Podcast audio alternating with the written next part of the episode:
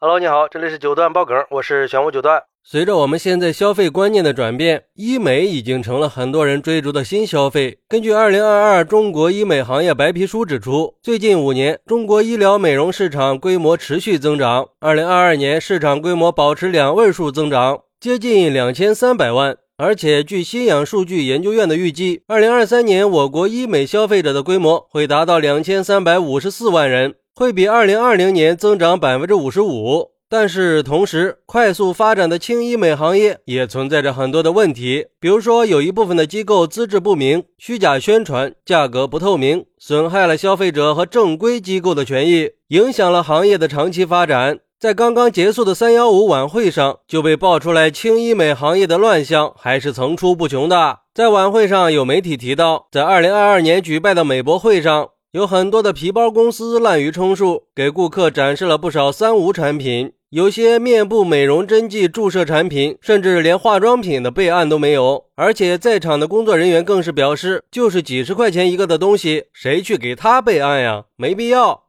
甚至有的公司更大胆，现场就给顾客做起了面部注射的医美项目。在被问到工作人员有没有医师证的时候，工作人员表示：“虽然我不是医生，但是我对我们产品的打法比医生可更专业呀！” 我去，这不扯淡呢吗？你资质都没有就敢上手？而且人家工作人员还说了，客户不仅可以在展会现场体验，还可以预约到他们公司的办公地点去注射针剂。之后有记者去了一家叫做旭日美业的公司办公室，很明显这里并不是医疗美容场所。这时候，公司刚好来了一个要注射美容针的客户，工作人员熟练的把几样化妆品调配在一起，给客户进行了抗皱补水的面部针剂注射。人家工作人员还显得非常专业的给客户讲解，这些浅皮层出的血最好给揉回去，毛孔这血渗透回去的话，就相当于我们做了一个自身的血液回输。然后面膜不要擦，直接盖上，一会儿把面膜去了，小包包就几乎就没有啦。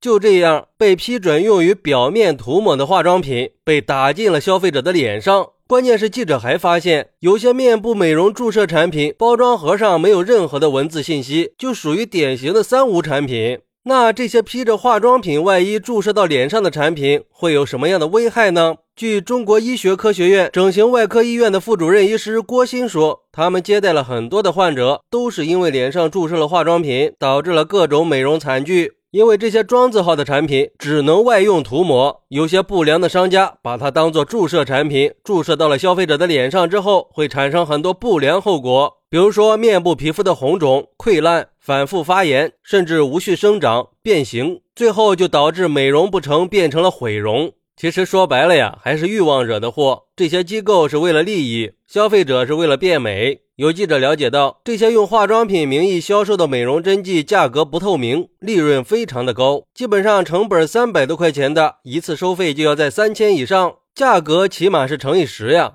不过，针对医美乱象丛生的现象，相关部门也正在出重拳对这个行业进行整治。从二零二一年以来，已经有打击非法医疗美容服务专项整治工作方案、医疗美容广告执法指南征求意见稿。医疗美容广告执法指南这些政策相继落地了，但是在行业鱼龙混杂的情况下，消费者也要提高风险意识，在消费之前还是要做好攻略的。可以通过卫生部门的官方网站查验一下医美机构的经营证件、医师证件是不是合规有效的。还可以通过药监部门的官方网站判断药物和器械这些产品的生产渠道是不是正规。最主要的是在追求美的同时，不能把损害自己身体作为代价呀。对于医美行业的从业者来说，还是要把消费者的权益保护起来的。这样的话，你这个生意才能持久的干下去嘛。好，那你是怎么看待医美行业乱象的呢？快来评论区分享一下吧。我在评论区等你。喜欢我的朋友可以点个关注，加个订阅，送个月票。拜拜。